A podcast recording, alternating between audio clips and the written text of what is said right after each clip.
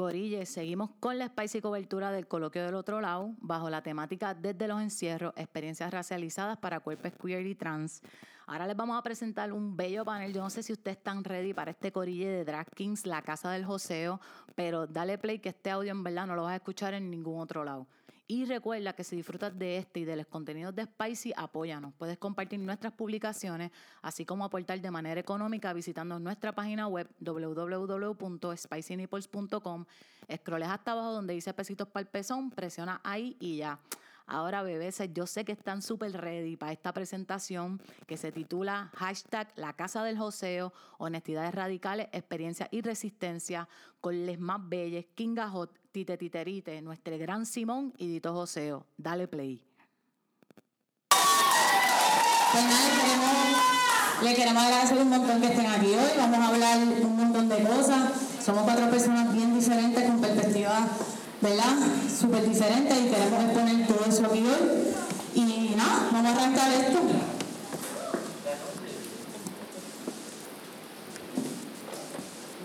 Ya lo que presión. ¿Esto se escucha? Sí, sí, sí. Si no, tú te escuchas sin micrófono. ¿Verdad? Yo, yo también me escucho así. A veces no, pero ahora sí. Ok, Corillo, eh, mi nombre es King Gajo, ¿verdad? Este, el rey de los gajos, como le decimos en la cafrería. Este, yo les voy a dar una introducción a my take de lo que es el océano, que en realidad eh, eh, su versión más simple es la manera de alcanzar lo que se quiere con los recursos que se tienen a la mano. So, ya todo el mundo está claro de lo que es el océano, ¿verdad? Este, aparte lo que nosotros profesamos y hacemos y practicamos, eh, les voy a hablar un poquito más de King Gahot, ¿verdad? Este, King nace un 13 de febrero del 2019, nace en un sitio en Río Piedras que no vamos a mencionar. Eh, y pues King Gahot era, ¿verdad? Es un sacerdote abogado. Eh, King Gahot nace también de de lo sistémico de la iglesia y lo sistémico de... ¿Cómo, cómo se llamaría eso? Como que... La teo... La teo... La teo... La teo... Sí, domingo sacan Sí, a mí me salen esas palabras de... Sí, ¿verdad? Ya yo voy a dejar esta mierda de tratar de hablar como la academia quiere que yo hable.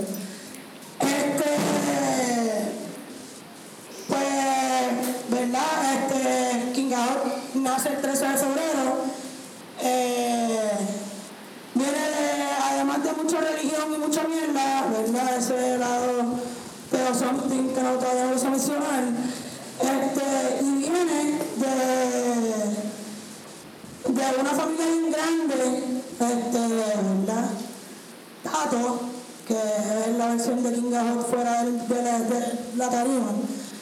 Eh, yo soy, somos, nos criaron 21 primos a la misma vez, bajo el mismo techo, mi abuela, la más dura ever. Este, y de los 21 yo soy el 20. So, en casa abuela había que josearla porque había que defenderse,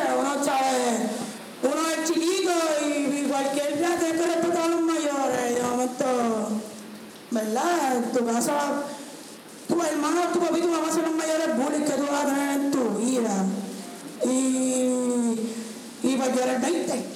Yo tenía que ser rápido y atrevido. Y pues eso va formando, ¿verdad? En su inicio a. King Gahot busca también como que dentro de su joseo y la- el sus transmasculinidades busca también una, una vulnerabilidad que, que pues, siendo ese chamaquito con 19 cabrones antes que yo, jodiendo la vida en casa abuela, buscándoselas como a uno también, ¿sabes? Uno quiere estar tranquilo y en paz, pero antes que 19 antes que tú, son un montón. Eh, y pues busca esa vulnerabilidad de, de estar y de, y, de, poder llorar y de, y de poder ser dentro de las libertades que se sueñan. ¿no? Este, pues parte de esa sobrevivencia en casa de mi abuela, en Boca, en Cagua, el barrio, lo mejor que me ha pasado en mi vida. Eh, también estaba el bullying, había una cancha al lado, so, también ser una persona que le gustan los deportes, desde chamaquita te consideran que tú eres la bucha y que tú eres, bueno, la transmasculina, que en verdad nunca va a estar mal. Este, y pues, yo buscaba revoluciones en todos lados. De chamaquita también busqué revoluciones en la cancha, en el parque, en el parque de la boca. Eh, siendo niña y adolescente y las masculinidades son más vulnerables y más frágiles, eh, también me tenía que enredar el puño con un par de gente. So, a eso se traduce, ¿verdad? Este, siendo ese chamaquito que, por ser quien tú eres, pues te ofrecen una bofetada y no está, y no está bien visto que tú tengas un piquete cabrón y, y te va pagando la gente por ahí. So, viniendo, ¿verdad? Desde la reconstrucción de ese chamaquito, eh, cogiendo cantazos en la calle y buscándosela y tratando de sobrevivir, que eso es lo hacemos, ¿verdad? Este, pues se traduce en Indraga todo este fronteo y, y todas estas honestidades radicales que en realidad practicamos dentro de la casa. Eh, la casa de los dedos, además de que es un espacio transmasculino, se creó bajo unas condiciones de duelo y, unas etapas y mentalidades donde todo es- estábamos en un espacio bien oscuro y bien gris eh, dentro de nuestras vidas. convertir esa, ese- esa oscuridad a la luz de lo que es la casa de José hoy día, pues tenían que hacerse conversaciones difíciles. Y parte de esas conversaciones difíciles son conversaciones bien cotidianas, son conversaciones bien de convivencia. So, eh, ahí se, se traducen demasiadas cosas, todas las personalidades, ¿verdad? Se traducen a drag personas de cada quien. Y en verdad, además de que estamos bien cabrones, hemos producido, porque a veces pensamos, ¿verdad?, que, que uno está estancado y uno no está haciendo nada y. Uno está en ese, en ese, en ese fondo. Eh, tú le das para atrás al tiempo y tú empiezas a ver los memories y empiezas a ver, ¿verdad?, ese archivo videográfico, fotográfico eh, te das cuenta que sí, que hiciste un montón y que en verdad trabajaste y que, y que en verdad no te estabas comiendo la mierda como tú pensabas. So, dentro de la, cuando empezó la pandemia, en el 2020, ese, yo no estamos en pandemia, me de ¿Qué año es? Sí, es la que estamos... 2020, marzo de 2020. So, hicimos cinco producciones de video y un evento de tres horas. ¿Verdad? Hicimos, yo hice Cyber Confesión, que fue como mi, mi renacimiento en, en, el, en el, los virtual, sh- virtual shows. Virtual show. Este, este, hice esa confesión que fue para el Latinx y Después Simón y yo hicimos el trailer ganador para King Flix and Chill, que era una regrabación de una versión mejorada este, de la serie de Nicky Jam, que es mucho la pueden- la pueden buscar en, en, en Luchi, eso está en el...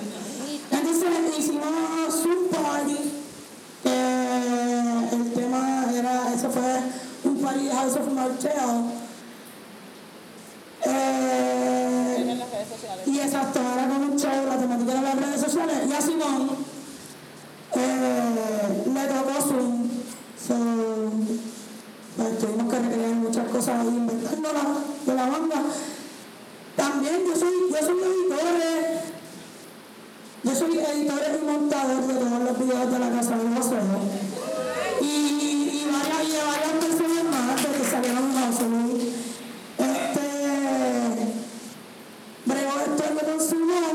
veces editamos el audio también. Eh, no somos la parte de Simón que les hablaré ahorita.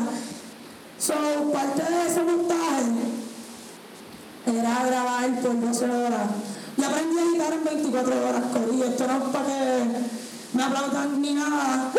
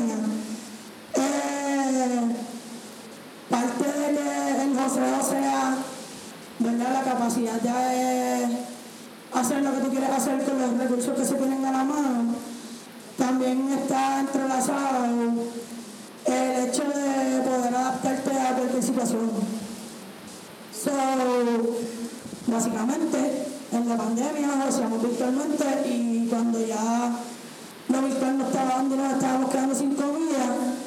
Eh, mi amiga aquí, dentro de sus capacidades, nos consiguió un carrito de piragua y lo puso en un punto bien estratégico en el barrio donde permitía social y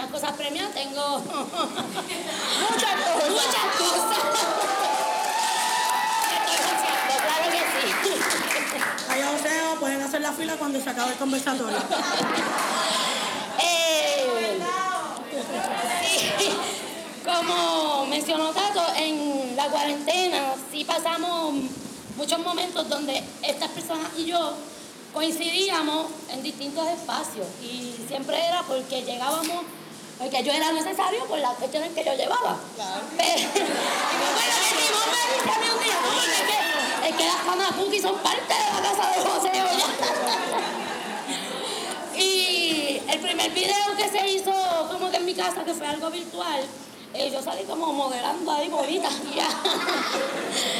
El segundo fui extra en lo de la escuelita del joseo y, y el del Zoom fue que nací. Ahí fue que nací como tite, titerite. Eh, Sí, después de eso yo vivo en La Perla, soy de Calle, pero llevo vi- 10 años, algo así, viviendo en La Perla. Y sí, no, como que es bien marcado, cuando el lockdown le afecta a todos los de afuera, a nosotros el joseo nos va cabrón. Es como, a las 12 de la noche, ese lugar es otra cosa. A las 12 de la noche yo abro el carrito de piragua con todas las cosas que vendo. Eh, me acuerdo que la primera vez teníamos un carrito de hot dogs y yo digo, ¿quién carajo va a hacer hot dogs? Yo no podía ver quemando, si ya decía, "Pero esa gente que está. y yo no sabía cómo decirle a esa gente, la verdad, mi tía, mi gorilla no va a hacer hot dogs. Yo no voy a hacer hot dogs. y algo que yo dije, mira, pues dale, déjame ver quién se la tira. Y esta persona llega sin, sin medir ningún tipo de fuerza, que es lo que hay que hacer. Estamos aquí. Eh, y sí, en verdad fueron tres meses que se hizo un ticket, odio mucha gente, trataba de que, de que, de que si no conseguía a alguien para hoy, apareciera alguien para más tarde. Eh, ahora mismo pues todavía tengo el carrito de piragua, todavía lo sigo usando. Eh, no estoy haciendo piragua todavía, pero ya pronto, pronto, pronto, pronto. Y sí, como la cuarentena a mí realmente me afectó fue que mientras a mucha gente el lockdown le afectó de una manera bien negativa, que eso es algo que yo estoy bien consciente, eh, el espacio donde yo vivo a mí me permitió como que explotar el joseo mío. Me fue al revés. Fue, en un momento yo me fui en una mala de que yo dije yo no voy a poder pagar ni mi renta. Y fue todo lo contrario. Ahora mismo Estoy casi en las mismas, pero cuando se acabó el toque de queda último que pasó, yo abría eso de las 12 de la noche, ya ahora empiezo a abrir a las 2 de la mañana o 3, porque que se está explotando después de esa hora, que cuando la parte de arriba de San Juan cierra, Pues abajo abre. También algo que me pasó en la cuarentena que fue bien importante para mí fue el putero. Pude abrir un putero en la perla. Se llamó The La tengo partimos. esperanza de volverlo a abrir, claro que sí. Y la partimos, claro, la Partimos. partimos, la partimos. Eh, aprendí muchísimo, fue algo como que eso fue de la manito, porque yo no sabía nada de lo que estaba haciendo. Pero yo se la dio la fiesta, lo que era que estamos haciendo. Y esto está bien al pero le vamos a meter. Y sí, a raíz de eso pudimos hacer otros juntes eh, con las putas, les putes, eh, los mismos drags, eh, personas que estaban como que empezando con lo del baile, eh, como introducirnos a este, lo que es el club, el strip, lo- la cuestión del joseo. Que para mí era algo bien malo porque yo en la perla veía a estas nenas ahí siendo tocadas y yo me quería morir. Yo decía, ¿cómo tú? ¿Por qué tú la estás tocando? y me explican, mira, ese es el joseo. Pero sí, soy grafitera, ¿eh? soy grafitera.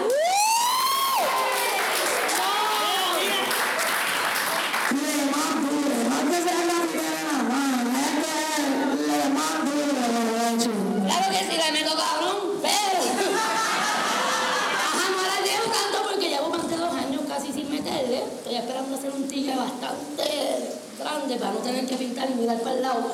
Porque pintar, como no pinto para nadie, yo no recibo lo que yo gasto para mí. Porque la exposición a mí no me va a dar más que ajá, más piquetes y cuidado que no lo necesito. Pero sí, sí, soy parte de, parte de varios colectivos. eh, he trabajado desde el activismo, desde lo estético, desde lo académico. Pero sí, realmente ahora todo mi arte yo lo estoy de lleno para lo que es la casa del joseo y lo que es mi joseo como tal. Eh, que si yo estoy integrando mi arte de alguna manera, lo estoy integrando en estas personas.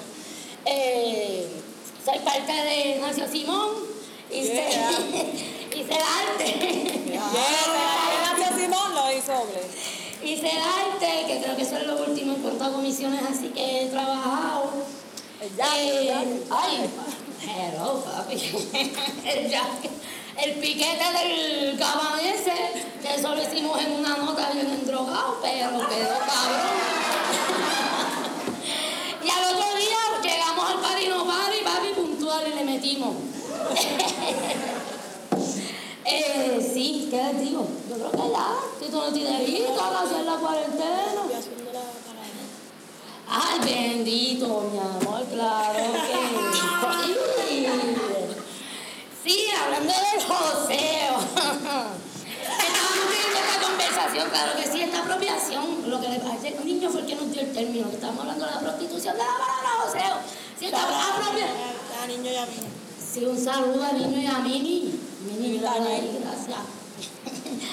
Eh, sí, estábamos hablando de esto, de la cuestión de cómo la gente de momento quiere salirse de la losa, de que están bien acomodados allá arriba, sin chequear, sin asumir los privilegios, que son gente de la losa, y de momento quieren apropiarse de esta cuestión de, del joseo, del struggle, de la calle, de que ah, vamos a ser los más reales, los más calles, los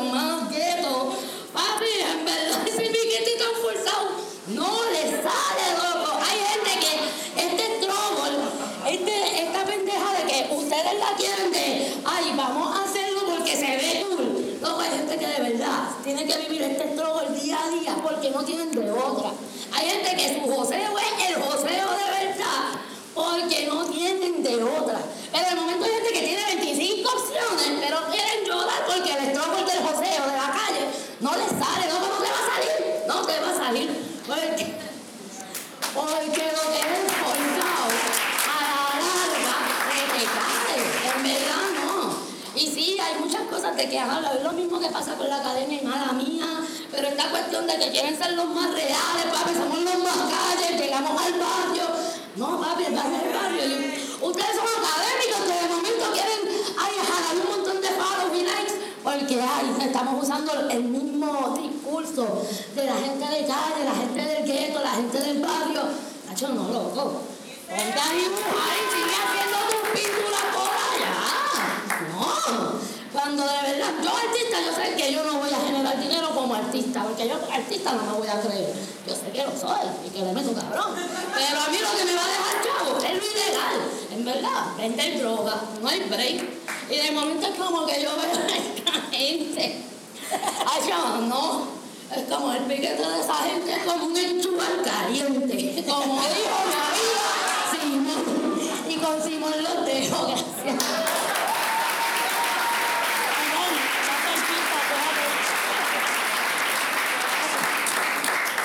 Hola, Corille. ¿Cómo están? Bien. Yo estoy cabrón. bueno, pues quienes no me conocen, yo soy Simón. Eh, Hija Simón. Eh, yo voy a cumplir seis años haciendo drag este verano. Eh, cuando decidí hacer drag surge por una necesidad estaba viendo lo que estaba pasando en el drag king, que fue como que wow, Puerto Rico se está dando el drag king. Yo regresé de Filadelfia, ¿verdad? Escapando de, una situación súper difícil de, pues, de violencia doméstica. Llego a Puerto Rico, pues empiezo como que, ¿verdad? A janguear, a ver qué es la que hay, veo que está pasando este movimiento de drag king, pero algo faltaba y era que de drag king estaban haciendo canciones gringas. Estaban haciendo canciones de Prince, de Michael Jackson, de fulanito, del rock aquel, de Linkin Park, de verdad. Y está chilling, porque esta gente sabe que yo escucho música 24-7, yo me la sé toda. Pero yo decía, ¿dónde está el drag king boricua? O sea, porque cuando yo empecé, boricua, cuando yo empecé a, cuando yo empecé a ir a drag shows, a drag queen shows, cuando era más chamaquita, pues sí existía como que el, el- el drag queen que cantaban Yolandita, que cantaban este, Evita Rosario, Garañón, Ana Gabriel. Ana Gabriel, ¿sabes? Tú, you name it. Y, pero de drag king no había eso. Y yo, pues, de donde vengo, pues también vengo del barrio, vengo de fuera de la academia. Yo soy artista porque sé que lo soy, porque siempre lo he sido. Desde que nací yo no... Simplemente como que yo no, soñ- yo no soñaba hacer nada más.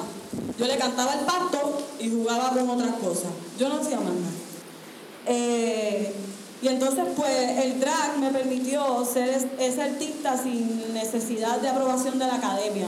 Como que, y fue inspirado este drag persona en mi papá, que era un super cocolo de la calle, de Carolina, este bigote, tú sabes. Y pues también de otros personajes, porque pues tengo mucha influencia de la cultura popular puertorriqueña, como que el gangster, Frankie Ruiz, toda esa gente. Y entonces pues ese es el look. Eh, y nada, y me atreví. Y un día dije, pues voy para allá, Chris eh, Grindr me dio el espacio. Me acuerdo de ese primer show, que la mayoría era otro viaje. Y yo allí con un bigote mal hecho. Y le metí salsa y por ahí nos fuimos. Y de eso ya llevan casi seis años. Para que sepan también quienes no saben, yo soy madre de dos personitas bien especiales, de 14 años y de 11, así que crío. Así que por eso tienen que saber que si yo siempre he joseado, llevo 14 años joseando sin miedo alguno porque me como al mundo y a quien sea, güey. Y si me cabrona mucho, me lo también. Y nos comemos, mira todo, algo así. Un festín para mi una mi chamaquita. Eh, pues nada, eso, eh, cuando empiezo, desde que yo era pequeña también yo, yo no sabía, ¿verdad? No había las palabras, las cosas para expresar lo que yo era. So, yo siempre decía que yo era este maricón en este cuerpo con teta. Porque como quiera me sentía maricón, o sea, no era como un hombre cis, yo me sentía como un maricón. Eh, y yo decía eso, yo decía, pero cuando entonces empecé, ¿verdad? Aprender los términos y eso, pues ya dije, ah, pues esto es lo que yo soy, pues a fuego. Y el drag me ayudó también a aceptar esa parte, eh, a filmarla, a celebrarla, a definitivamente mi nombre. Yo tuve una residencia con Aguilda eh, este año y yo tuve un momento de crisis porque lo que estaba pasando ahí era otro tipo de, cosas que yo no estaba haciendo, no era el drag. Y yo sentía que yo estaba abandonando a mi drag persona, yo sentía que yo estaba abandonando a Simón y yo tuve un tiempo hasta de llanto, hasta que eso me hizo sentir, no, es que tú eres Simón, punto, tú no lo vas a abandonar nunca, esa es la que hay, ya. Y de ahí todo empezó a fluir, todo empezó a ponerse bien belle. Eh, pues, ¿qué más puedo hablar? Este, la maternidad es todo de verdad de aceptarme porque pues no siempre pues me, me proyecté de esta manera frente a mis hijas, pero creo que la crianza lo que está es normalizar las cosas. eh, y cuando estábamos ¿verdad? grabando el documental nos hicimos que ahí vamos a ver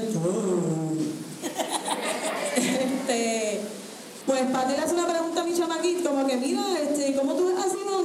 Y, mi chamaquito dice, pues mamá con bigote. y era como que, o sea, pues ahí está. Eh, Ellos no ni nada especial, como que yo voy a... Exacto, yo como que así súper normal. Sí. Eh, y pues también, ¿verdad? En ese proceso de crianza, eh, cuando yo vine a Puerto Rico, pues me encontraba bien sole. Eh, pasaron muchas cosas. Yo tuve un tiempo en las que mis hijos no vieron conmigo, como dos años otras, que fue bien difícil. Eh, pero tener a estas personas de apoyo a las cuales yo pueda dejarle el número de teléfono si voy a salir, como que llamen a estos cuatro números si yo no vengo. Eh, también como que, que me escuchen. La verdad es que como crianza simplemente que me escuchen. Que cuando yo diga, esto está bien cabrón, está bien cabrón. Eh, también en el momento ¿verdad? de la pandemia, Spicy Nipple, este, Karina de Transalamá, la Casa del Joseo fueron quienes me ayudaron a sostener mi familia eh, con comida eh, con, ¿verdad? Con todo, con el apoyo y con todo. Eh, él y Dingo también siempre han sido unas personas que las quiero mencionar porque siempre han estado pendientes de mí, de mi crianza. Eh, el hangar también, que ahí mis chamaquitas han jangueado, como yo he jangueado también solo, he dado hasta abajo. Y pues nada, eh, para mí lo bello de esto que yo hago del drag es que con el bigote, en verdad, este simple bigote, porque yo tampoco soy, tú sabes, maquillista, yo no sé hacer las cosas que hacen otros drag king que lo hace espectacular. Yo lo que hago es que yo me pongo este bigote y qué huevo que soy lindo. Tú eres lindo, papi, tú eres lindo. Si, si fueran embuste yo te la doy, pero es la verdad. Yo es verdad. Y cuando voy a mentir, te digo, voy a mentir, pero esto no es mentira. Estoy buscando a Beto. Entonces, entonces, pues, la magia de que tú te haces un bigote que en verdad puedes como que hallarte y ser esta persona transmasculina y no binaria y celebrarlo, ¿verdad? Con la gorilla, con la comunidad, contigo, con tus amigues, con tus hermanos, con tus hijos. Y nada, eh, yo lo que quiero es llegar a poder que todos podamos llegar a vivir de nuestras ideas y negociar de nuestras ideas, porque tenemos un montón. tenemos un fracatando, salen ahí, mira, escupía. Eh, yo entré a la casa del José después, la casa del José fue creada de Portate, Gabe y Betún. Un día fueron para casa como que un estrogol un mix. Yo soy quien hago los mixes y hago este, la logística de lo que va a ser los shows, quien va. Todo esto yo lo hago obviamente considerando que cada quien quiera hacer y yo lo que hago es acomodarle entonces como que las canciones, depende de la halladera, ¿verdad? Y como vaya el orden. Eh, así que, pues nada, eh, esta gente vino para hacer un drag, estaban en la bala y yo me les ayudo. Y el y el flow, yo dije, wow, aquí yo, aquí yo puedo estar porque esta gente en verdad no come, no come chicle. chicle no es. chicle no es. Eh, y nada, y de momento yo dije, yo voy a estar en la casa de José, pero si yo voy a estar en la casa de José, voy a ser papá. Porque yo no voy a Y entré. Y Yo me me asusté todo, yo me asusté, yo me acuerdo, yo me asusté. Yo, diablo, papi, tú eres papá. Tú eres papá, abuelo, tío, primo, lo que tú quieras, bebé. Pero vean, esas cosas también llevan como que un, llevan una responsabilidad afectiva con nosotros mismos. Eh, yo siempre, aunque yo me acuesto a dormir, yo contesto a las 4 de la mañana, a las 5 de la mañana, a la, la hora que tú me llames. Eh, he tenido que estar apoyo en duelo. eh, yo también, también procesar mis duelos. eh, también el los temblores, los- la pandemia, eh, los cierres de escuela y toda esta mierda. Todo eso lo hemos pasado como casa y lo hemos tenido.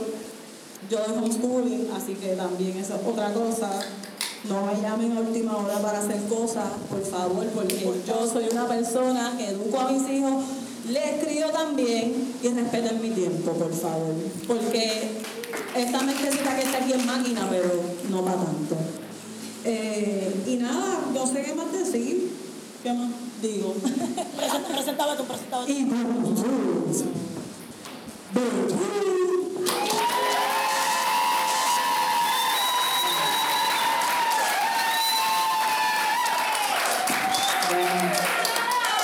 Yo voy a hablar probablemente un montón, porque esta gente no casi nada.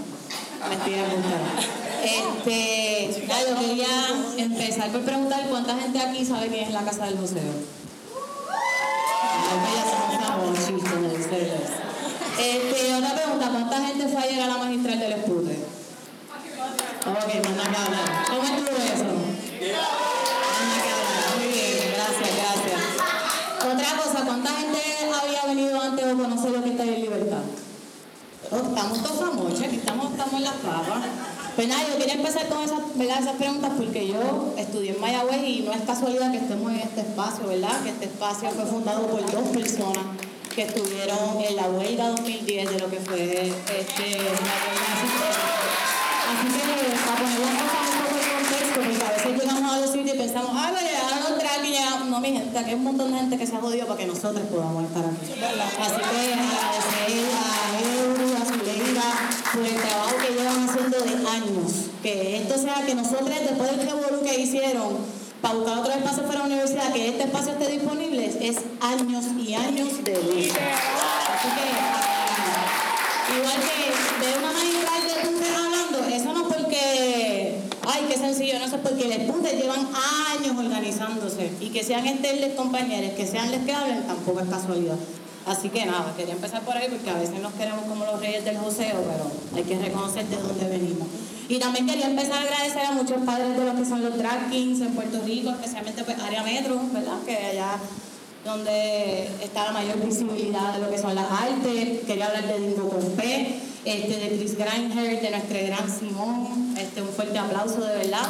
Eh, a Santo Martín de la Fuente eh, y a Saila Crow. Si alguien se le acuerda uno más, puede gritarlo, este, pero para que apunten, para que anoten, para que sigan estas personas, ¿verdad? Nosotros no somos las únicas, aunque somos las mejores. Solamente para que sepan. sepan. Solo para que sepan, para que sepan. Ya que hablamos en muchas lenguas, disculpen los chistes internos, no me están riendo aquí por cosas, pues somos la casa de museo. Ok, yo voy a hablar de un montón de cosas, van a ser toda mi opinión, así que todos los trigger warnings no representan la casa de museo de Televisa, que, que nos auspicia los algunos sí, algunos no. Este, y también quería empezar con varias preguntas que quiero que tengas de reflexión mientras yo voy a hablar un montón de cosas todas al garete. Este, y quería, antes de nada, ¿verdad?, reconocer a mi mamá que está aquí. que la- allá,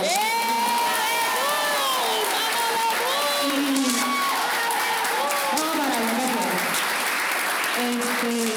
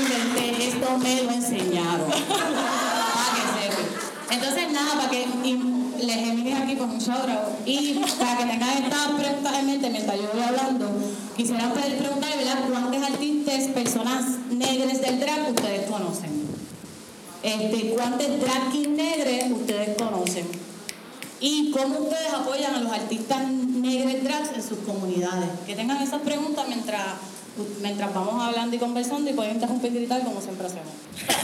Ok, sí, porque aquí nos dividimos en orden para que tratar de que todo el mundo hablara, porque si no, este, necesitamos ocho micrófonos. Este, ¿verdad? Yo quería hablar un poquito de varios temas, quería empezar con los drag kings, especialmente con la cultura del drag en general.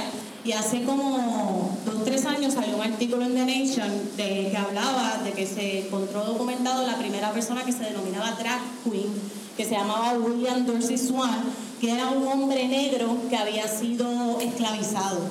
Eh, y esa es la primera documentación que hay sobre una persona que es drag queen, que tiene una casa drag. Es una persona negra que, era- que había sido esclavizada y que nació en el 1958 y la emancipación, ¿verdad?, que la firmó Abraham Lincoln fue para el 1963. Este, así que eh, esta persona pues nació bajo la esclavitud, pero en su proceso de crianza pues se firma la liberación de, del enclave. Y eso me parece súper importante porque aquí se habla mucho del drag, se habla del arte, se habla del boy como espacio de resistencia, pero no se habla de las personas negras. No hay personas negras dirigiendo esos espacios, no hay personas negras participando de esos espacios, no hay personas negras remunerándose económicamente de estos espacios. Así que aquí, de verdad, el tema transversal en mi conversación va a ser el tema de raza. Eh, y eso es lo que vengo yo a hablar aquí.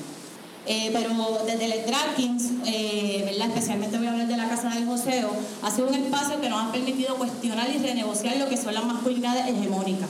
Y voy a usar aquí de todas las palabras porque yo soy de apoyo de la calle, pero a mí lo que me dio mi vida fue venir aquí a la universidad. Si no, yo estaría, yo no sé dónde estuve. Este, gracias a esa persona que está ahí conmigo, que fue la primera en su casa en ir a la universidad. Porque, porque estar aquí es una cuestión de clase, que también vamos a hablar de eso más adelante. Pero las masculinidades hegemónicas, hegemónica quiere decir lo tradicional, lo que está en el poder, lo que nosotros damos por sentado, que es lo que nos gusta, que es lo que nos atrae, porque eso es lo que vemos en la televisión, etcétera. Pues la Casa de José es un espacio donde nos ha permitido a nosotros cuestionar y renegociar esas masculinidades. Este, desde un espacio hasta de juego, porque el performance se convierte en un espacio de juego que, que para nosotros se ha convertido en ese espacio seguro para personificar estas masculinidades. Y tuvimos, mira, nosotros llegamos el martes, ¿verdad? En Jayaera, bla, bla, nos sentamos ahí a comer unos pastelillos, que se habían ido a Mercado, café, que se dio, pum, chocolate, vamos a hacer un like en la casa de Joseo. Mi gente, chocolate es uno de los amores de mi vida, referente. Si yo estoy aquí es por yo soy de chocolate y de Valero. Por eso son las personas que yo estoy aquí.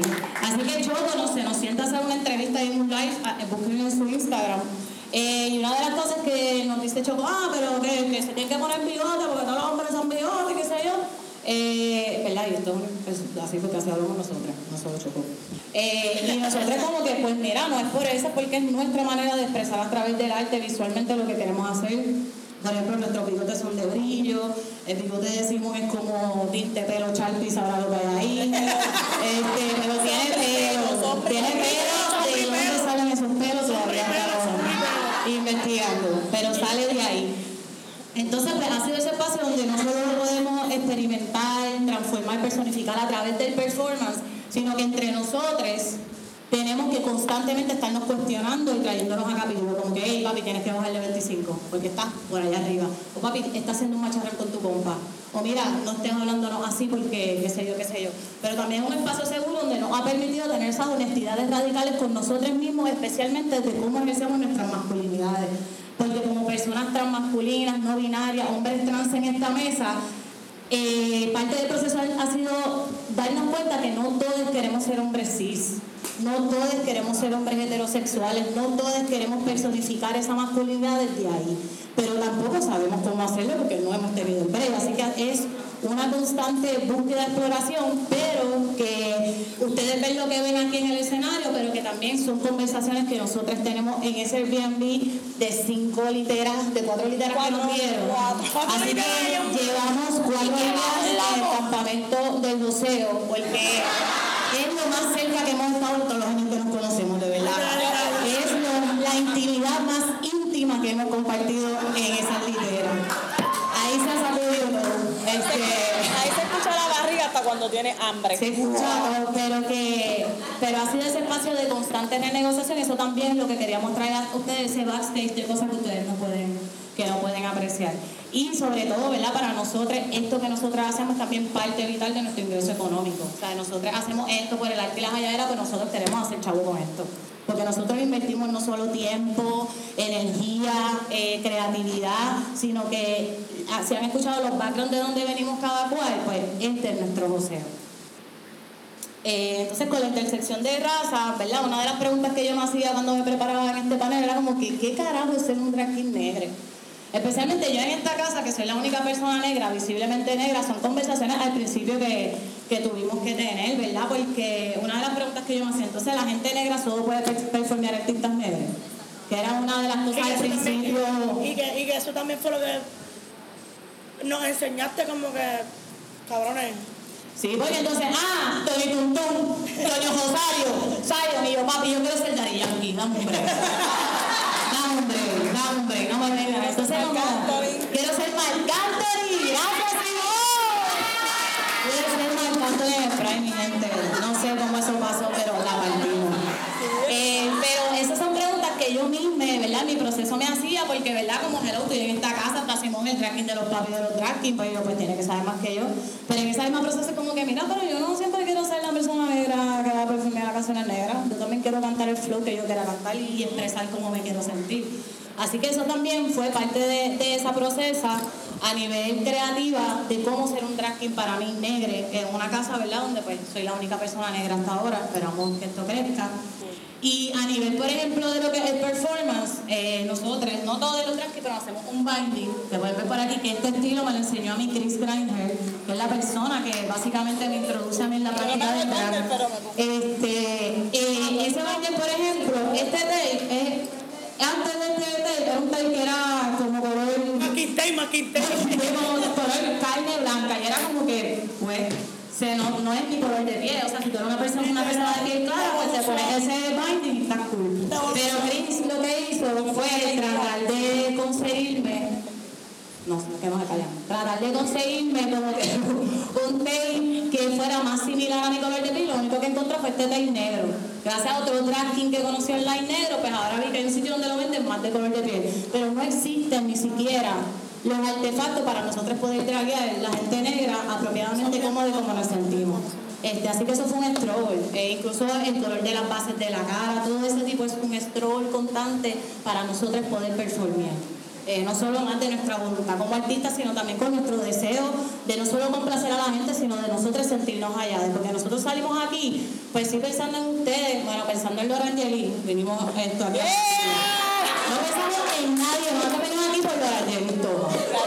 Este, pero para nosotros esencialmente cuando vamos a es nosotros sentirnos allá de qué es lo que nosotros hacer, queremos hacer, cómo nos sentimos, qué es lo que queremos hacer y eso Simón es un experto traduciéndolo en lo que es la música, las transiciones y todo eso. Este, ¿verdad? Y también desde la parte del, del drag que también nos pasa en todas las instancias de nuestra vida, pues la cosificación y la hipersexualización de los cuerpos negros. O sea, usted no, yo, la casa de no tenemos guardaespaldas porque somos cuatro. Pero el tipo de situaciones donde me he encontrado, donde, ¿verdad? Se me hipersexualiza por ser una persona negra, por ser un cuerpo negro. Y entonces estamos en esa constante batalla de que se nos tome en serio, de que se nos garantice nuestro derecho como artistas, como personas, como seres humanos, ¿verdad? Eso es un trabajo que en comunidad tenemos que hacer, porque estas reflexiones no solo para yo traerlas aquí, sino pues nosotros como comunidad tenemos que asumir postura sobre estos temas. Um, y ahora hablando un, po- un poquito, ¿verdad?, sobre cómo se sitúa todo ese tracking dentro de la política de este país, eh, que sabemos que pues, es una colonia, que ahora tenemos una Junta de Control Fiscal, que está lo de Burma, que ha habido un aumento en el poder de la derecha religiosa conservativa en Puerto Rico, que lo estamos batallando no solamente en el discurso, sino a través de leyes en el Estado. Este, y que nuestro dragging, por ejemplo, es político, nosotros performeamos en marcha, en protesta, en piquete, a donde nos llamen, nosotros vamos a estar ahí performeando y que esos son nuestros espacios preferidos de manifestar nuestras masculinidades y nuestra draguería, especialmente para hacerle frente al Estado, que eso es lo más que nos encanta. Este, recordar que el año pasado fue el año con más personas trans asesinadas en Puerto Rico. Sea, fue el año pasado. No es casualidad que haya más visibilización de las personas trans, que se haya legalizado, aunque sea a nivel federal, lo que es el matrimonio entre personas del mismo sexo, whatever that means, ¿verdad? Porque algo que me ha enseñado la gesta de Spice ha sido cuestionar los discursos y a transformarlos. Pero recordar también que que nosotros estemos aquí es historia. Que nosotros estemos aquí somos la excepción, nosotros no somos la regla. Se supone que gente como nosotros no estemos aquí. Ni estemos hablando y nos sintamos como nos sintamos. Eh, porque eso se trata, una de, las de las políticas del Estado, ¿verdad? A mayor visibilidad, pues mayor violencia. Y eso es lo, lo que enfrentamos especialmente a las comunidades LGBT. Y la gasolina está a un jodido peso. La cara con Puñeta, y me haces un drag y tienes que ir para aquí, tienes que ir para allá, tienes que volver, tienes que ir. ¿No me entiendes? Todo eso afecta a nuestra gesta artística. Aparte, ¿verdad? De, de que este país, pues simplemente tenemos que quedarnos con todo. Así que desde nuestro arte siempre es importante situarnos, ¿verdad? Como empezó este audio, con la situación de las maestras, de maestras que están falleciendo por el estrés, la presión, la precariedad que viven a causa del Estado. Eh, y, y, ¿verdad? Eh, y ahora un, un ¿verdad? Algo un poquito problemático es también la apropiación cultural que hay de nuestras artes. Ahora vemos artistas como Bad Bunny, ay, ay, después nos pintamos las uñas, pues sacudimos el pelo, la, la, la, la, la. Ah, pues entonces esa es la generación queer. Mi gente, esa gente ya lleva viendo los Facebook, YouTube de ustedes hace rato. ¿Tú me entiendes? Esto lo está haciendo un montón de gente antes que esa gente, pero como esa gente son los que tienen los chavos y tienen la pauta, pues esa es la gente que se celebra, esa es la gente que hace el dinero por esto, esta es la gente que lleva los temas queer adelante sin tener vivencias, sin tener discursos, sin tener narrativa y muchas veces exponiéndonos a nosotros a más violencia en la calle.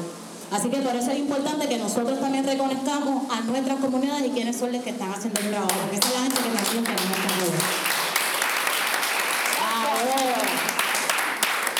yo quería hablar un poquito de cómo surgió el nombre de la Casa de Joseo, que fue también, lo estaba diciendo Simón, la Casa de Joseo la empezamos Kingajo, yo, Dito Joseo y, y Gabe, que es Mota Lenota, chabra Gabe, te amamos, papi, gracias donde quiera que estés. Y era y ¿cómo, es? ¿cómo se va a llamar esta casa? Y yo me acuerdo, y ahí todo el mundo tiene una historia. ¿Ah? Dale, dale. No, no me venga a pueda, porque no, la venga a contar. Me venga a contar tu versión. No. No, no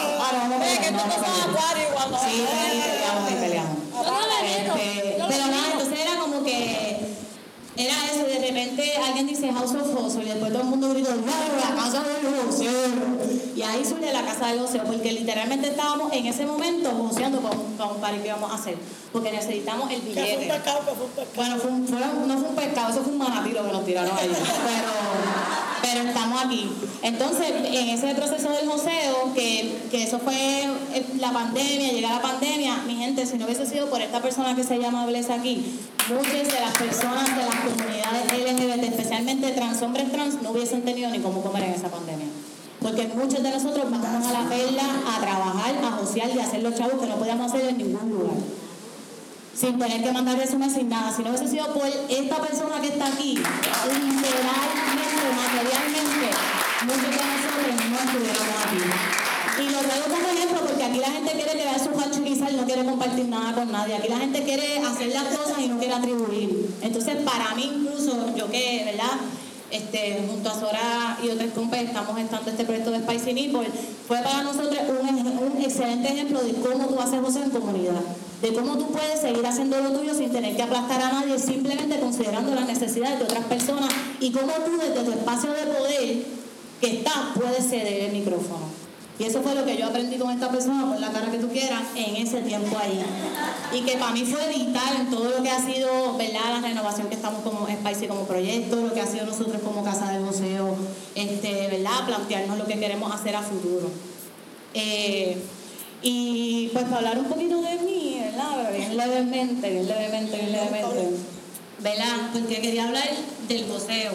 Porque yo nací goceando, o sea, yo soy de Puerto Rico, yo soy del área azul, de uno de los pueblos más pobres del país, de uno de los pueblos donde más gente negra vive, de ahí yo vengo. O sea, que yo me he de la universidad, que yo de la universidad, eso es una cosa que no pasa del barrio donde yo vengo. Eh, y eso pasó porque un montón de gente, tanta, tanta, tanta gente me apoyó y tanta, tanta gente creyó en mí que, es absurdo. Y bueno, y gracias al deporte al bullying, por eso pude venir, tampoco para romantizar la cosa. Pero también joseo es lo que yo conozco desde que nací. Mi mamá tenía tres, cuatro trabajos, mi papá tenía dos, tres trabajos. Nosotros joseábamos todo el tiempo. En mi casa no era un fin de semana, vámonos para la playa. No, tu papá iba a vender enciclopedias en Ponce, vámonos para Ponce. Eh, tu mamá iba a trabajar tal día, tú te tienes que quedar en el cajo, lo que tu mamá sale de trabajar.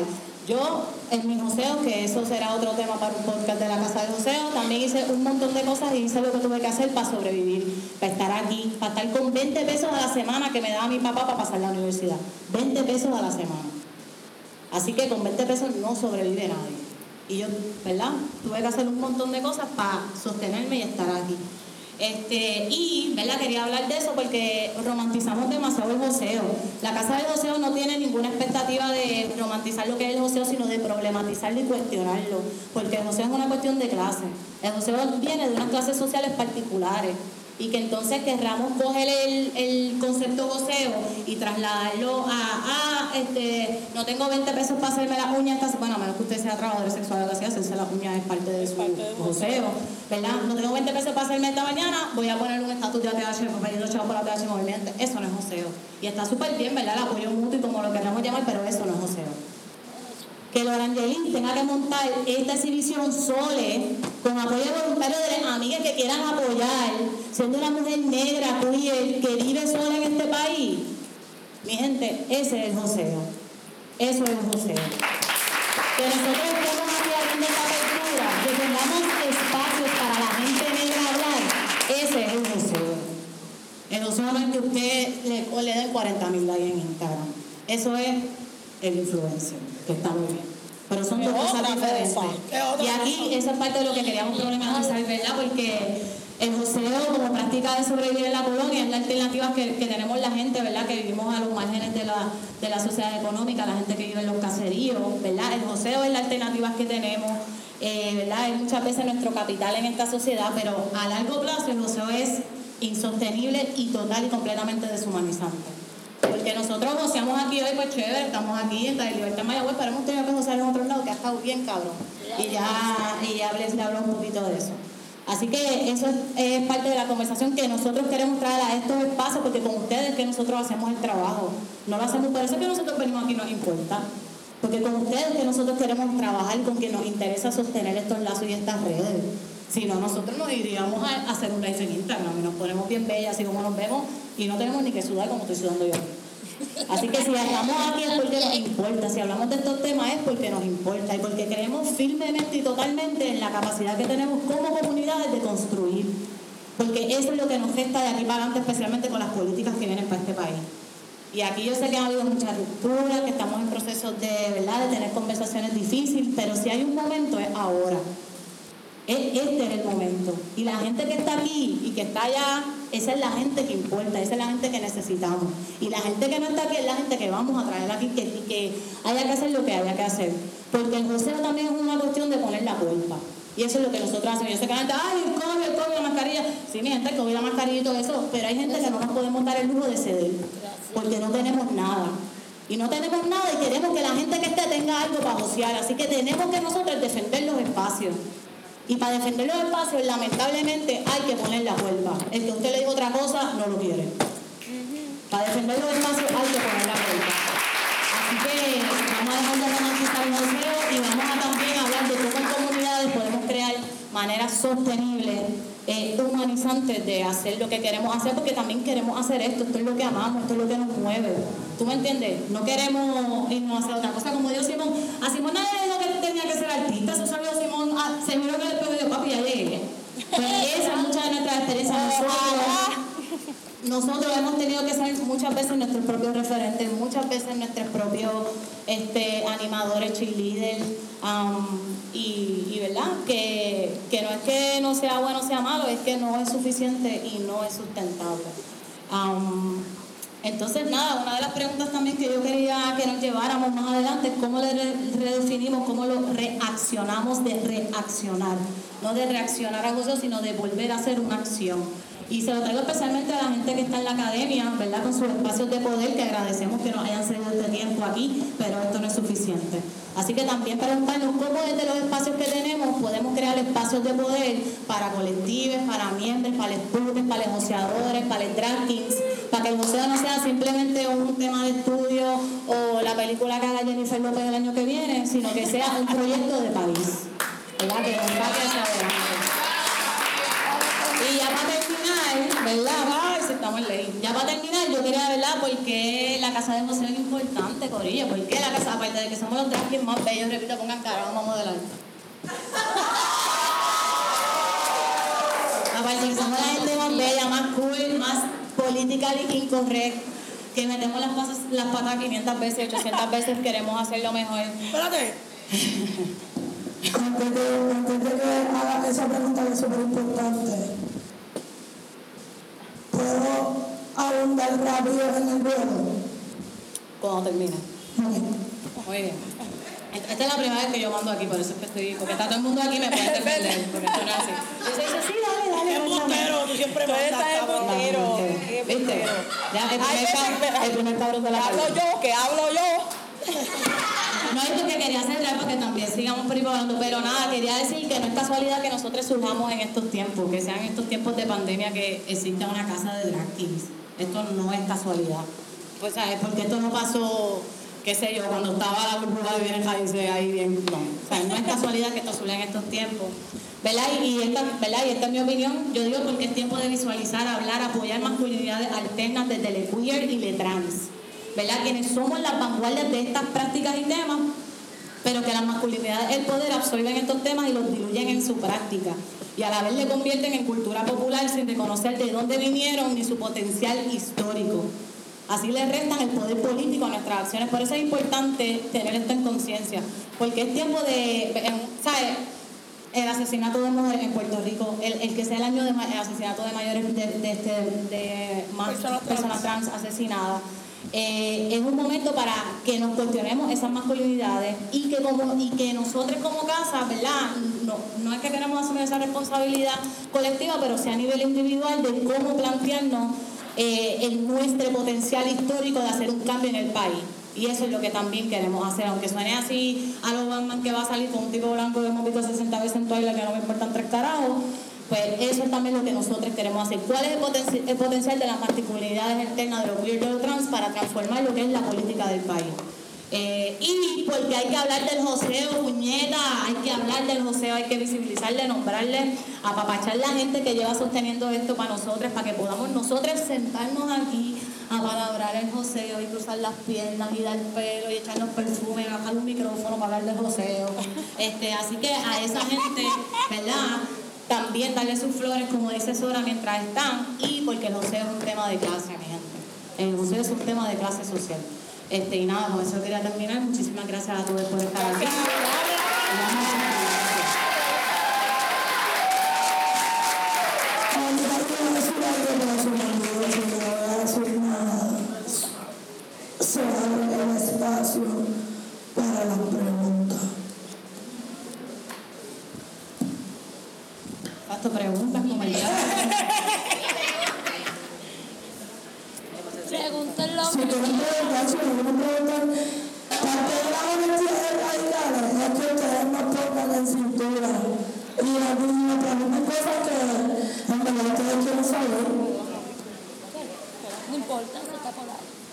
¿Cuándo fue que empezó la casa?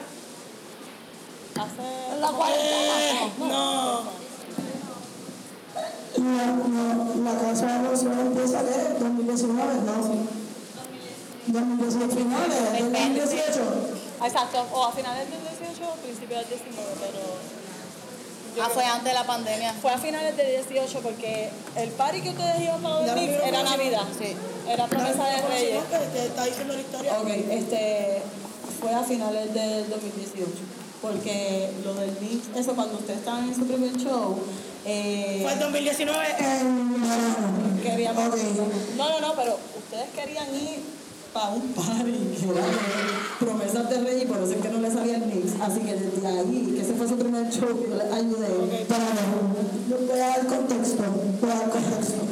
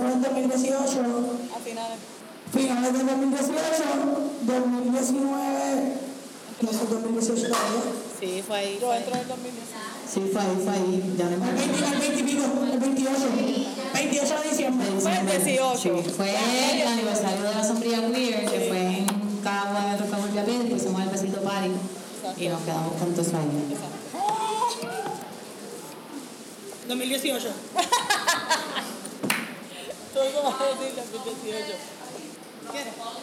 Sí. ¿Cómo el futuro de los en Puerto Rico? Me dijeron que no pensar en un año, ¿verdad? Pero como futuro más cercano, ustedes. Ay, prendió. Yo no aspiro a nada, pero me imagino, imaginándonos como, imaginándonos como dice Spicy Little. No, Eh, en esa imaginación mía está que existan más drag negres, que existan más drag ¿verdad?, inmigrantes, que de momento también tengamos un drag dominicano, un drag king mexicano, eh,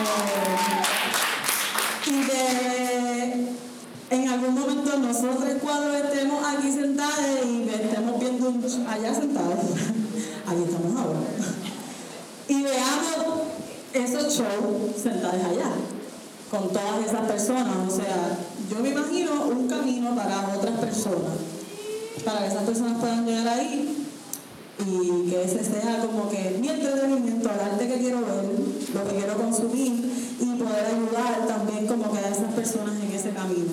Eso es lo que yo me imagino. Yo no te puedo decir cómo lo veo porque pues con este país como pero te puedo decir que es lo que yo me imagino, que es lo que quiero y es lo que yo trabajo. Yo espero poder tener todas esas cosas en un futuro. So, nada, espero que...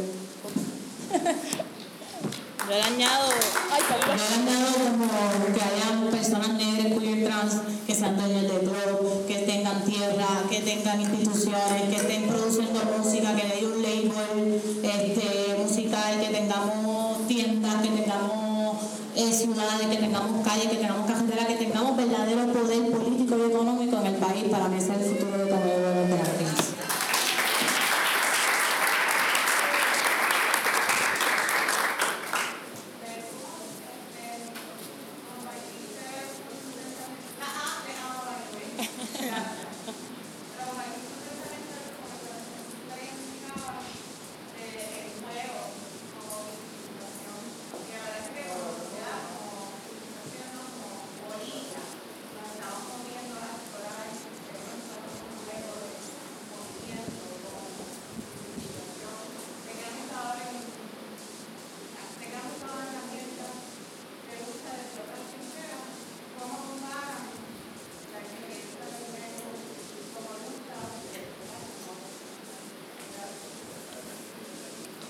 Pues mira, para mí ha sido una cosa bien brutal, en primer lugar porque conozco a esta persona y nos conocimos organizando la huelga de 2010, así que mi primera experiencia de organización fue esta cosa bien militarizante, de organizaciones de izquierda, la eh, la Juventud del PIB, estaba la FUPI, entonces había que bajito, había que encapucharse, había que tener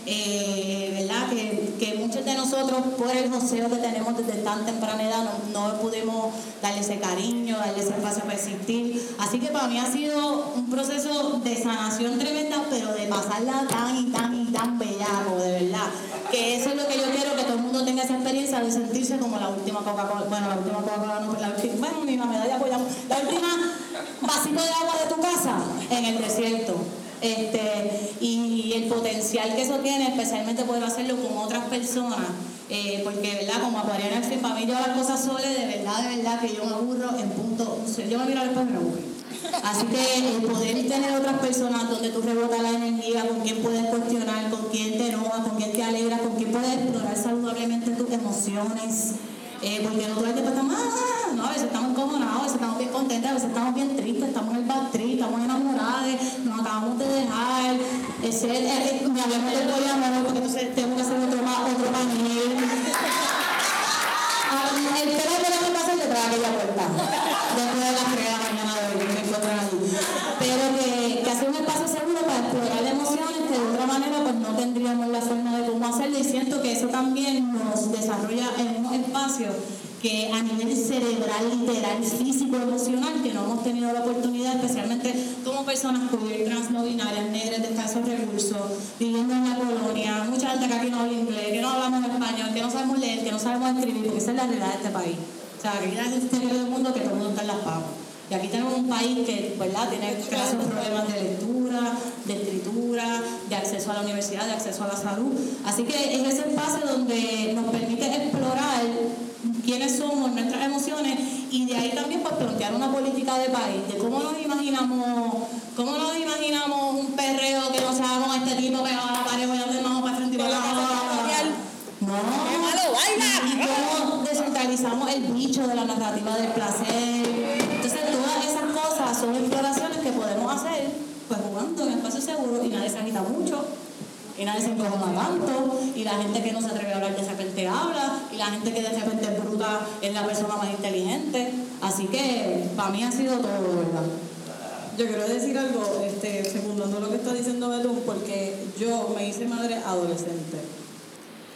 Y traté de estudiar y traté de terminar, pero en verdad se la doy a quien terminó y que la hizo, porque yo no tenía grupo de juego en ese momento. Incluso tuve una profesora que me dijo, tú no puedes traer este, ni este niño aquí. Y como que, y estábamos cogiendo educación. Pero dale, yo dije que no puedo ir. Y ahí me quité porque tenía que trabajar, tenía que meter las cosas, así que, que, que las cosas que yo quería hacer yo para mí se quedaron aparte por muchos años. La casa del museo me permite jugar, creérmela, vivírmela, estar, este, ¿sabes? Tenemos nuestras realidades que también las enfrentamos y las tenemos, nos las decimos en la cara, pero también me ayuda a soñar, como que, diablo, ¿y qué tal si, ah, aunque, mira, nos inventamos, en un momento nosotros, nosotros nos inventamos como 10 shows, hablando mierda. Y e- ese, es, eso es lo que a veces yo necesito, ¿tú me entiendes? Eh, y es eso, como que para mí, el podcast, Hablando mierda. Hablando bien, sí. Nada, y, y para mí eso como que, como yo me hice madre adolescente, este espacio me da el break de ser simplemente yo. Pero dragado, así que soy más imprudente. ¿Qué fue? ¿Qué fue? Mira, yo soy tan imprudente. ¿Alguien tiene...? Más preguntas, comentarios. En realidad yo quiero agradecerles por toda esta, por ser ustedes, por estar aquí, por meterle cabrón, por estar tan chéveres, tan chéveres.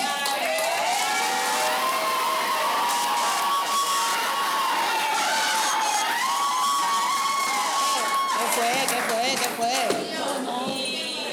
Y un poco en la línea de lo que estaba mencionando Betún ahorita, eh, de cómo artistas mainstream empiezan a literalmente apropiarse de toda esta estética y performances y dragueo. Que yo espero que si pagan los 200, 400 pesos para ver a Bad Bunny, que lo paguen por ustedes. ¡Yeah, puñeta!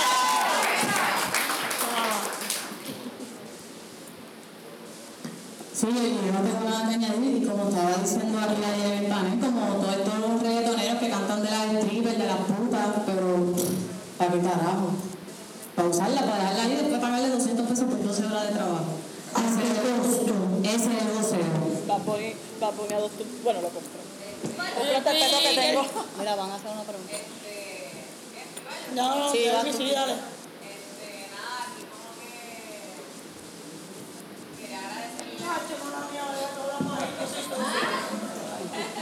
Nada, en verdad, quería agradecerles, ¿verdad? Además de ser- de estar aquí, eh, agradecerme a mí también, como que par- o gran parte de mi joseo la pandemia es de Reminder Club. Este, ¿verdad? Cosas, muchas cosas que no mencioné ayer en el panel. Eh, gran parte o la mayoría de la, del joseo en la pandemia fue gracias a ustedes, este, a Betún, a Simón, a a Kate, y que, ¿verdad? Además de la perspectiva del de los chavos, del sustento, de la defensa, la protección, que fue un montón. Y nada, quería reconocerlo, recalcarlo, agradecerles, verles, este, ya, eso.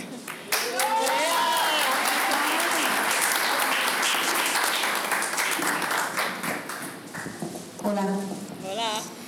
El amor es tan profundo hacia ustedes, hacia lo que hacen, la admiración. Eh, quiero profundizar un poquito sobre esa reflexión que estabas trayendo, Betún, que tiene que ver con la apropiación y cómo artistas eh, que tienen la pauta, que tienen los chavos, pueden agarrar estética e inclusive avanzar con ella como alma que lleva crista y la gente jura que el, el primer hombre que se pintó las uñas fue Bad Bunny. Amén.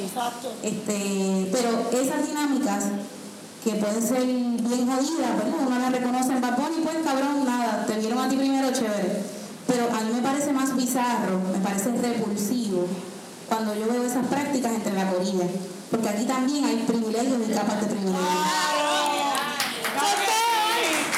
Mira, claro que sí, de, Crazy. Claro que sí. La hay, la hay, amores.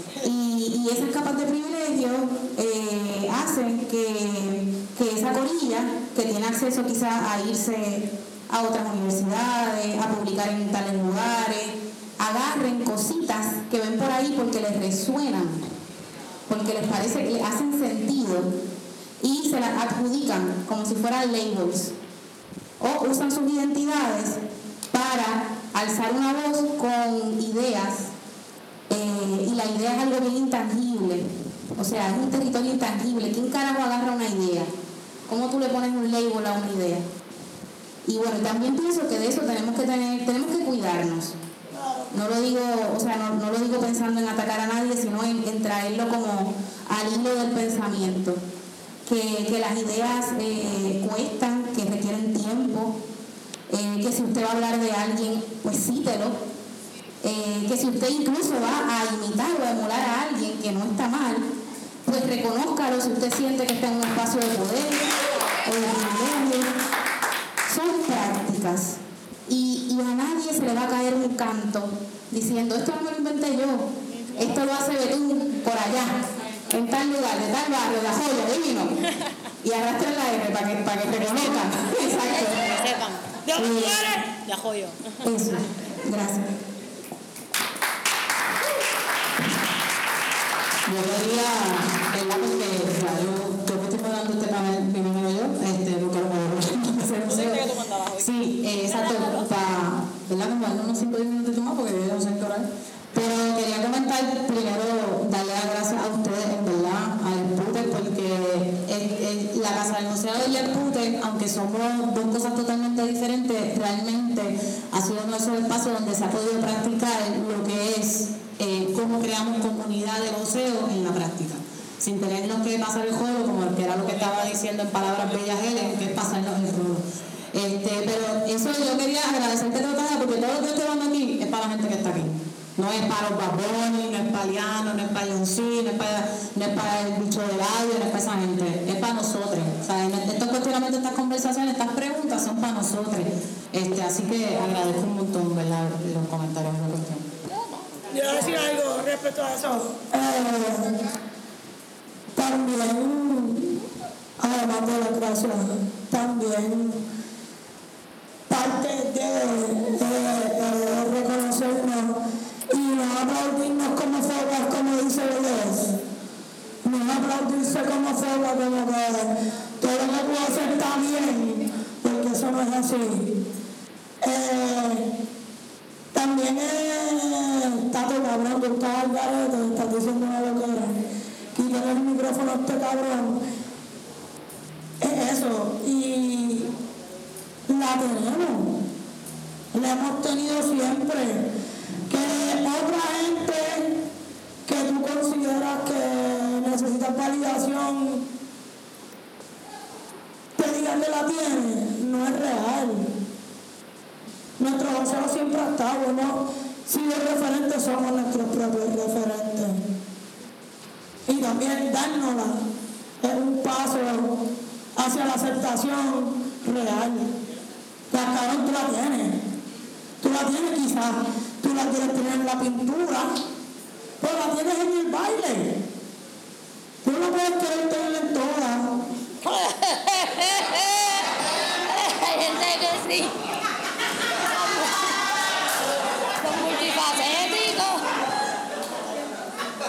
Bebé, tú te arropas hasta donde la frisa te diga.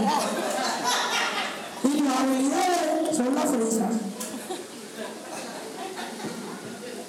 Y la realidad del caso es que hemos, nos hemos jodido por estar aquí como que si yo no hubiese dicho al chamaquito que cogía telas en el barrio, porque era una persona tan masculina, que iba a estar hoy aquí, me iba a decir, cabrón, tú eres un embustero. Eres un embustero. Si hubiese ni siquiera pensado, ok, cuando mi papá, ¿verdad? Esto no es un pity party, para que no, no, no vengan, ah, porque esa mierda a mí no me gusta. Mi papá, mi papá murió en el 2020, a mitad de cuando nosotros hicimos José Luis. A mitad. Yo, José Luis era el 21, mi papá murió el 25. Cuando a mi, a mi papá lo diagnosticaron el día después del show más cabrón que yo tuve en el año, al día después. Y yo llegué a casa Simón. Cabrón, este no le gusta que lo llamen. Este es de esa gente que... No me llamen, bueno, estos dos. Estos dos. Bueno, los tres. Bueno, los tres, bueno, los cuatro. este, y llamo a este, y si no lo coge, y yo le digo, yo no puedo guiarme, y mi papá acaba de decir que se va a morir, y yo no puedo guiarme, cabrón, bate, a mitad de la calle. Si no manda niños, niño guía la guagua, estaciona la guagua, y yo me bajo. Y Simón llama a mi nene, y dice, mira, Tato no puede guiar. Pero considerábamos también dentro del duelo Cuando no estamos ready para algo. Exacto, la habilidad de adaptarnos es tan y tan y tan y tan grande que todos la tenemos y ustedes todos la tienen en sus respectivas áreas, corillo. Pero no vengan para áreas de nosotros a decir que ustedes la tienen, porque no es así. So, cuando hablamos de duelo y cuando estamos en lo más profundo, la casa siempre está. Y a mí me ayudó un montón que Simón aguantara el carro, que Simón me aguantara, cabrón, tú no puedes guiar. Que Blas me diga, papi, tú estás haciendo un papelón en el punto, suelta para el carajo. Vete. Sea, parte de, de agradecernos y de reconocernos todo el tiempo. Y para lo que vinimos. Y para que tú me la des, es porque nos reconocemos nosotros mismos. So, si tú sientes que tú la tienes en algo, querido, usted la tiene. Lo que está mal es, Aunque Baponi diga que. no para que se carajo. Va a venir que te like. Va, ¿A va. qué sea? Un poco quería comentar también en- según el- lo que estaba mencionando Helen eh, y visibilizar la gente trans, no binaria y todo, también existimos fuera del área metro. Y a mí nadie, la gente trans, yo soy de Junta, hay gente en Albonito, hay gente en Corozal, hay gente en Jalí, hay gente en el campo que es agricultor, que es trans, que es campesina, que jamás ha pisado una escuela, que jamás ha pisado una universidad. Y nadie de universidad tiene que venir a enseñarle a una persona trans que no haya ido a la universidad cómo es ser trans. Que eso a mí me da masca, porque yo he sabido de la misma comunidad queer, gente de área metro que viene acá con toda su teoría a querer enseñarnos cómo es ser trans, cómo es ser queer, cuando esto, todo el, todo, toda la historia ha existido. Esto no es algo que se lo inventó la universidad. Entonces, esas capas, esas capas de privilegio que se creen los mamás, que se creen como que vamos a enseñarle a todo el mundo cómo es que esto se hace, pero es porque vienen desde un privilegio, de unos espacios, y vienen a querer, literal, con esta actitud de colonizador, a querer enseñarle a los demás cómo es que esto se hace, porque yo me leí un libro que decía esta teoría y esto es así. So, como hay que hacer un montón de revisión, un montón de revisión de la antinegritud en la comunidad queer en Puerto Rico, un montón de, revi- de revisión de la gordofobia en la comunidad queer en Puerto Rico. Y velar, velar esas capas de privilegio y asumirse, puñeta, hay que asumirse y responsabilizarse. Mil gracias por ¿verdad? traer todas esas intersecciones también. ¿Alguien más tiene una pregunta, comentario para cerrar esto antes que nos voten del like, yo no sé qué más? Estamos. Ok, pues, antes de irnos, Corillo, que quería decir formas de apoyar. ¿Cómo usted puede apoyar la Casa del Museo y otros drag kings? Suba el billete cuando vaya a los shows. No vaya a un... Si usted lo que tiene el menudo, tire el menudo. Si usted tiene la sortija que le dio, le debe, que usted quiere mandar para el carajo, tírela ahí. Pero no vaya sin chavo a un show de la Casa del Museo. Esa es la. Dos, capele hables. No vaya al dispensario.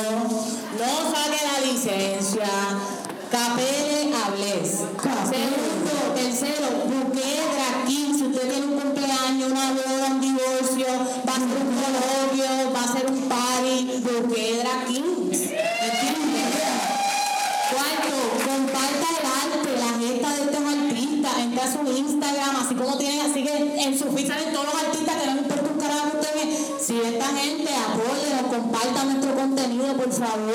Y lo último, en verdad, apoye materialmente a los artistas, sea si un artista necesita un pon, este, poniendo los talentos a su disposición, si usted hace bajo, usted cose, usted maquilla, como póngase a la disposición también de su comunidad, de, de donde usted pueda. Y nada, con eso cerramos, somos la Casa del Museo.